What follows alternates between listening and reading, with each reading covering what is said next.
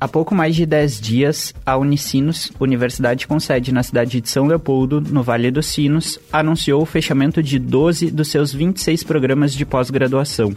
A notícia surpreendeu a comunidade acadêmica e repercutiu em todo o país. De acordo com a Unicinos, o contexto do ensino superior brasileiro mudou radicalmente ao longo dos últimos anos.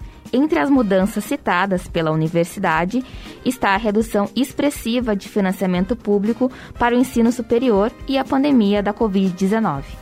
De 2014 a 2021, de acordo com o Observatório do Conhecimento, os cortes de verbas para o financiamento da ciência ultrapassaram 80 bilhões de reais.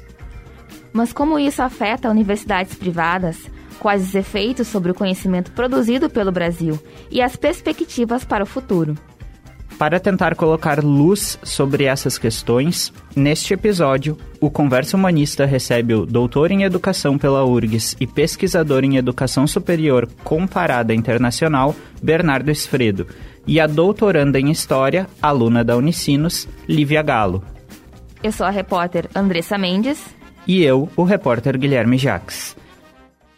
Lívia, seja bem-vinda. É um prazer ter você aqui no Conversa Humanista. Olá, muito obrigada pelo convite. Prazer todo meu. Bernardo, bem-vindo também. É um prazer te receber para essa conversa. Obrigado, também é um prazer para mim estar aqui com vocês. Lívia, queria começar com você perguntando como você e os teus colegas lá do PPG da Unicinos receberam a notícia do fechamento dos cursos, como isso repercutiu entre vocês, né? Foi uma surpresa, porque essa questão não vinha sendo dialogada, mas, por outro lado, também não foi uma surpresa, porque nós sabíamos uh, de toda a situação dos, da, do financiamento da pesquisa e tudo mais. Semestre passado, por exemplo, nós não tivemos bolsas para história no processo seletivo do mestrado e do doutorado, da história, no caso. E esse semestre nós tivemos, então nós acreditávamos que estava tudo certo. Nós simplesmente recebemos um e-mail na quinta-feira passada informando que o programa seria fechado e até no primeiro momento nós nem sabíamos quantos programas que seriam fechados tudo mais. Isso foi uma coisa que nós fomos descobrindo uh, no decorrer do dia, né? Uhum. Uh, Bernardo, eu queria te perguntar uh, o que esse movimento, né, o que ele representa para o cenário da produção e de conhecimento do Brasil, né? Essa questão dos cortes da educação. É, eu acredito que esse, esse fechamento ele seja, antes de tudo, um sintoma um sintoma de um processo de desaceleração e até mesmo de deflação do processo de crescimento do, da pesquisa, do cenário todo das instituições, dos espaços de pesquisa acadêmica que num período anterior tinham se desenvolvido e não só crescido como se aprofundado. E ele está conectado a, a processos anteriores e mais amplos que têm a ver com o enxugamento das estruturas universitárias e a restrição das carreiras de pesquisa no Brasil. Uhum. Eu não sei se você compartilha também dessa visão, Lívia, do Bernardo. Sim. Eu acho que esse processo ele, ele mostra o quanto, mesmo a Unicinos, né, que é uma universidade sem fins lucrativos, é uma universidade que está preocupada com isso os programas de pós-graduação em universidades privadas, eles geralmente são deficitários. Então, eles dependem muito do, do, do que sobra do pagamento da graduação, que expandiu muito desde a década de 1990, mas principalmente depois dos anos 2000, com ProUni e FIES. E de cinco anos para cá, o Unicinos, por exemplo, perdeu 38% dos alunos uh, da graduação fazendo com que uh, respingasse na pós-graduação também, né? Uhum. Houve uma série de movimentos, né, uh, de reações, protestos, manifestações da comunidade acadêmica. Você acha que esse é um movimento reversível dentro da Unicinos ou ele é definitivo? Eu, no primeiro momento, eu acho que até era uma, uma coisa meio de negação, eu achei que fosse reversível, porque nós temos essa, essa expectativa das eleições desse ano, né? Só que, na, pra, pela própria fala do vice-reitor, eu não acredito que seja reversível por uma série de motivos.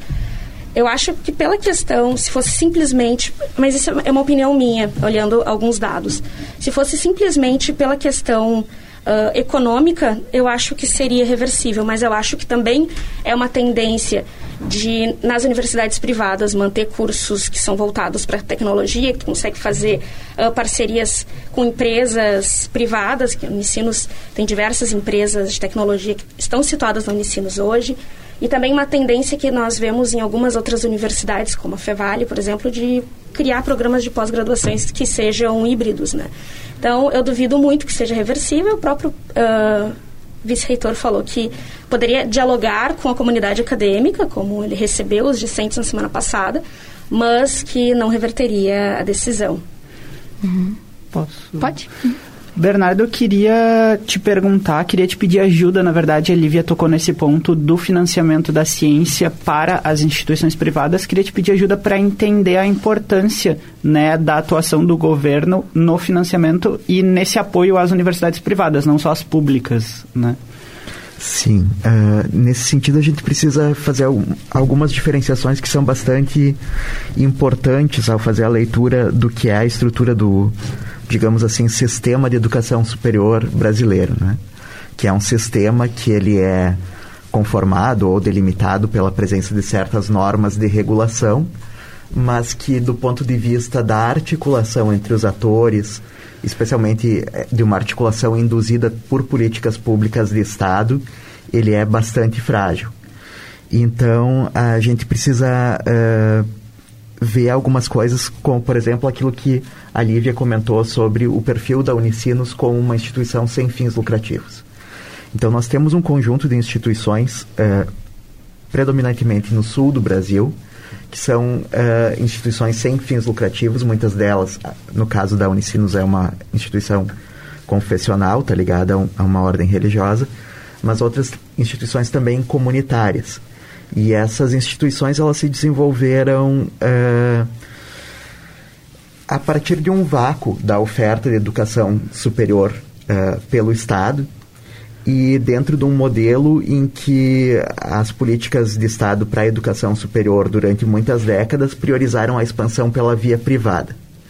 Então, essas instituições elas têm um caráter diferente uh, e aí a, a, gente tem alguns documentos, alguma produção acadêmica também uh, do conjunto da, das instituições comunitárias gaúchas, uh, a, entidade de referência é o Comung, que tratam desse modelo de universidade. E instituições como a Unicinos, elas fizeram, assim, nos, digamos, nas últimas duas décadas, um investimento bastante grande para se consolidar como instituições que não apenas faziam o ensino superior dos cursos de graduação, mas também a pesquisa, né? em alguns casos também a extensão, mas sobretudo a pesquisa que tem no Brasil como seu principal espaço os programas de pós-graduação. Uh, esse desenvolvimento ele se deu também muito na expectativa de que os egressos desses programas de pós-graduação tivessem um destino profissional, que seria a atuação nas instituições de educação superior. Novamente, reforço, porque a pesquisa no Brasil ela é feita em sua grande parte nas instituições de educação superior, sobretudo na pós-graduação. Uh, porém, por um lado, atingiu-se uma certa saturação do, do, nível de procura e por isso a Unicinos uh, manifesta essa dificuldade em captar novos estudantes. Uh, por outro, também a, isso também é atrelado ao fato de que a, essas carreiras acadêmicas elas já não têm tantas vagas e se tornam menos interessantes. Uh, essa diminuição das vagas, que não não acompanha exatamente ou essa restrição ela não é diretamente correspondente ao número de matrículas nos cursos de graduação, está ligado a uma outra mudança no perfil das instituições privadas, que tem a ver com o ingresso no sistema de instituições massivas, muito grandes, uh, com fins de lucro, com múltiplas vagas em, em cursos. Uh, atuando sobretudo com educação à distância. E numa forma de educação à distância que ela é muito econômica, no sentido de que a relação de estudantes por docente uh, é muito superior ao que é o modelo de uma do que são os números de uma instituição pública ou de uma instituição uh, sem fins lucrativos, comunitária ou, ou confessional. Uh, então a gente tem lá no, no, ponto da base da, das oportunidades profissionais para aqueles egressos dos programas de pós-graduação uma limitação. Uh, ao mesmo tempo, existe uma série de dificuldades para se fazer um, um curso de pós-graduação, elas não se limitam à questão financeira, e o ganho potencial com essa formação nas carreiras não acadêmicas é muito limitado. Uhum. Uh, Lívia e Bernardo, faço essa pergunta para vocês. Mas como esses cortes, tanto da Unicinos como em outras faculdades e outros, em outras instituições, pode representar para o futuro da educação, né, da ciência no Brasil? Tanto agora como, claro, mais pensando agora, mas também daqui a alguns anos, né? Como vocês acham que esses cortes podem representar, né? Para a carreira de outras pessoas, né? É, a gente nota que é um, é de fato um pensando principalmente as decisões desse atual governo, em que a gente vinha de um, de um processo de expansão universitária. Né? Então, uh, eu lembro quando eu entrei na universidade em 2013, os professores falavam muito: se vocês fizerem doutorado, vocês uh, terão uma vaga uh, numa universidade como pesquisadores, porque o momento é de expansão. E tudo mudou a partir de 2016, né? essa perspectiva que a gente tinha de, de, de expansão. E nós acreditávamos que o processo seria muito mais lento. Pensando assim, uh, na situação da Unicinos especificamente, o nosso programa de pós-graduação, o que, que representa fechar o programa de pós-graduação da Unicinos?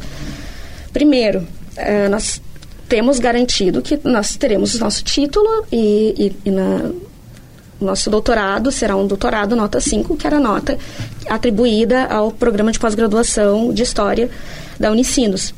Mas nós não sabemos o que, que significa ser doutor numa instituição, numa, num programa que não existe mais.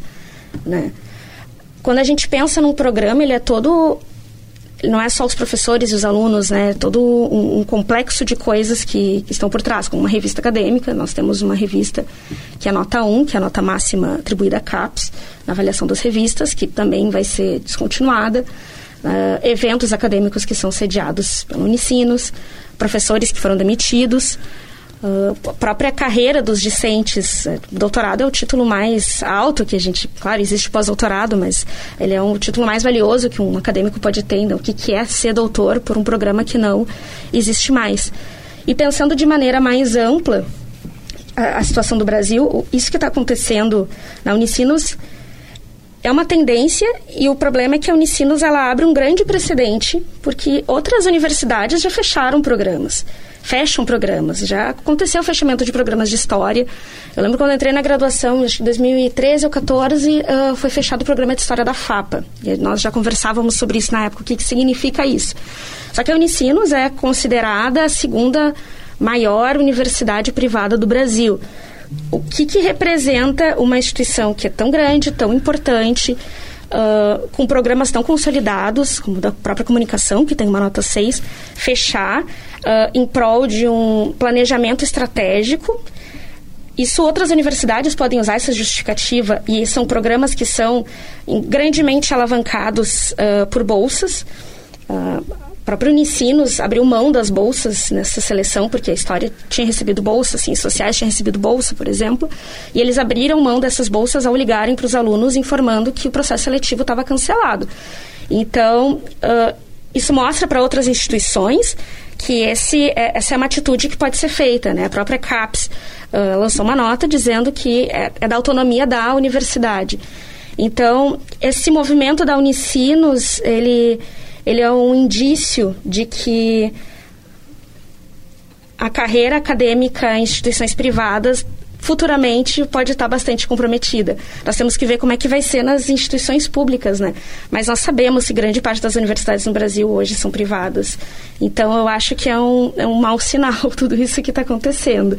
E tem mais uma questão também, que o fechamento desses programas uh, traz à baila a questão da avaliação da CAPES. Gente, nós achávamos que a avaliação da CAPES, ter assegurado uh, no, uma nota de excelência, era uma segurança de que o programa não seria afetado.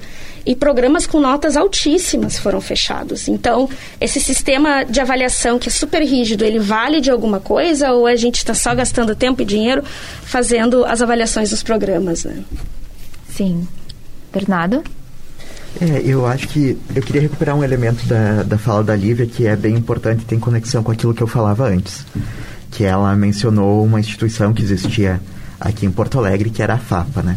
Então a FAPA era justamente uma dessas instituições menores, eu não lembro agora exatamente a natureza jurídica dela, mas acredito que ela era também sem fins lucrativos, talvez comunitária mesmo.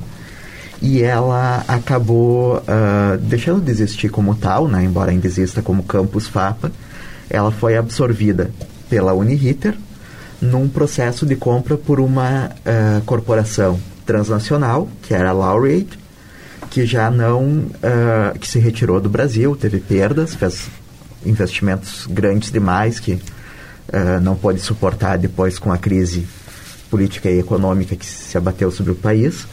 Uh, se retirou e atualmente o que foi a FAPA um dia hoje é uma parte da Uniriter que está sob o controle de um outro grupo empresarial, que é o Anima, né? Então, a FAPA foi uma instituição que ela foi muito importante na, na formação de, de profissionais e de quadros, tanto assim profissionais em outros espaços, quanto de quadros acadêmicos no cenário aqui de Porto Alegre. E ela trabalhou com certos, foi um espaço de experimentação com certos temas como uh, história e cultura afro-brasileira, história da África e da Ásia, uh, que não tinham tanto espaço nas universidades maiores, né? E também foi um, um lugar onde professores que hoje atuam na URGS começaram suas carreiras. Uh, ela trabalhava muito com cursos de licenciatura. E os cursos de licenciatura, eles têm uma tendência muito forte a serem descontinuados em diversas universidades privadas na sua forma presencial inclusive universidades robustas e de pesquisa, né, como a própria Unicinos, que se não me engano tinha um curso de licenciatura em Ciências Sociais que que está em descontinuação. Eu não tenho essa informação de ciência, sobre as ciências sociais. Mas isso está acontecendo em diversos lugares. Essa formação de professores passa a ser, uh, sobretudo, uh, em educação à distância, né, nas, nas privadas. E aí a gente tem essa, essa questão que aconteceu com a FAPA, né? Uh, onde, alguns professores, onde é que eles foram parar, os alunos, o que aconteceu. A gente tem uma certa... Uh, quando esse tipo de processo acontece, a gente vê os discursos anunciando certas garantias. Ah, está garantido o diploma dos alunos, está garantida a rescisão contratual dos professores que forem demitidos. Agora, a gente não vê tanto o, o escopo coletivo ou a escala maior agregada do que, que é perder esse espaço de revistas acadêmicas, de eventos acadêmicos, de circulação de pesquisadores, circulação de pesquisadores, produção de conhecimento e, e valorização de temas uh, que às vezes são marginais, mas são muito importantes, como, como a Lívia estava falando, né? Então, uh, o que significa isso, o que impacta, é uma espécie de hiato geracional. Né? A gente vai ter uma construção que vinha sendo feita ao longo das gerações e que ela vem solapada e que vai ser necessário, se assim conseguirmos, refazer. Né? Voltamos a algumas casas para reconstruir toda essa experiência que foi desperdiçada e que tem a ver com a arquitetura também do Sistema Nacional de Pós-Graduação. Então, como a Lívia diz, isso é uma sinalização das instituições ao Estado de que, bom, então não precisa estimular tanto a pós-graduação, porque afinal nós vamos fechar, que nós temos coisas mais interessantes a fazer. Então isso, digamos que desalimenta o que seria a demanda social por políticas públicas de pós-graduação. Uh, entre elas a da avaliação que acaba perdendo um dos seus sentidos, né? Porque afinal de contas o programa fica sendo entendido como algo que é feito para a instituição pela e para a instituição conforme seus interesses, e não como um compromisso com a sociedade.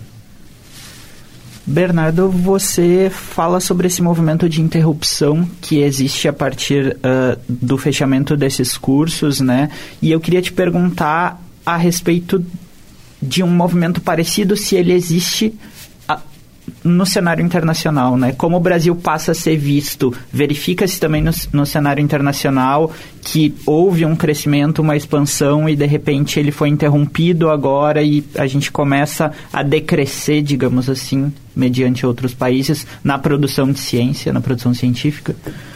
Isso varia muito conforme é, vários componentes né, do, do quadro social global de, de cada país. Então aí a gente tem que verificar qual é a estrutura produtiva desses países, né? Porque no caso do Brasil a nossa estrutura produtiva ela não é intensiva em conhecimento, em inovação, em pesquisa, uh, nesse tipo de valor agregado. Ela, os lucros e as competitividades elas estão muito mais baseadas na abundância de matéria-prima e na superexploração da força de trabalho. Então isso é diferente, digamos, de uma Coreia do Sul. Uh, agora, existem, uh, sim, certas tendências, como eu disse, de saturação, né? Porque nós crescemos até certo ponto os sistemas de educação superior, massificamos a oferta, em alguns casos, de alguns países se considera que haja mesmo uma universalização da educação superior. E então, e seguimos formando mestres e doutores. Eh, a discussão internacional sobretudo gira em torno do doutorado, né? E é necessário inserir esses profissionais em algum lugar. Uh, de certa forma, nos países que estão mais avançados nessa discussão, a, a ideia é inserir esses doutores na, nas empresas, né? Como eu disse, para gerar esse valor diferencial, essas vantagens competitivas, uh, ao agregar valor aos produtos. Uh, houve uma tentativa, acredito que ainda não esteja completamente extinto, um programa que existia da CAPES, que era de pesquisa, bolsas para pesquisadores em empresas. Só que aí nós temos que analisar também a disposição do nosso setor privado e mesmo do nosso setor público de absorver pessoas com essa formação e com essas competências e valorizá-las, né, retê-las nas suas atividades, nas suas carreiras. Uh, mas sim, essa questão assim das dificuldades, de uma certa precarização de carreiras acadêmicas existe em outros países também. Uh, também para ti, Lívia e Bernardo, uh, eu queria saber de vocês, claro, mais uma opinião né, individual. Uh, como vocês acham que a mídia em si, né, está cobrindo essa situação, tanto dos cortes aí da Unicinos, mas também como os cortes de outras universidades e instituições, né? Como uma pessoa que consome notícias, né, eu vejo mais a circulação de matérias digitais, mesmo das, das grandes, dos grandes jornais, uh, muito mais do que na, na mídia uh, televisionada, né? Tanto é que foi feita uma reportagem na semana passada sobre o fechamento dos programas unicinos na RBS, em que se atribuiu a falta de alunos uh, nesses programas. E é uma, uma mentira, né? Não, não, sobram vagas nos programas. Então, como eu comentei antes, né, o ano, ano passado, nós não tivemos bolsas em história, então entraram alunos pagantes.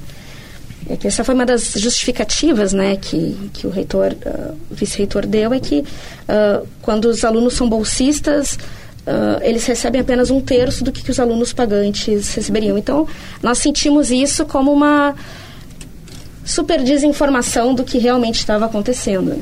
Mas uh, na, na, mídia impressa, não, não sei se posso dizer impressa, né, na mídia digital, uh, eu, eu senti que estava bem. me senti bem informada lendo sobre. Bernardo? Eu acompanhei a cobertura mais pela, pela mídia de texto também, né?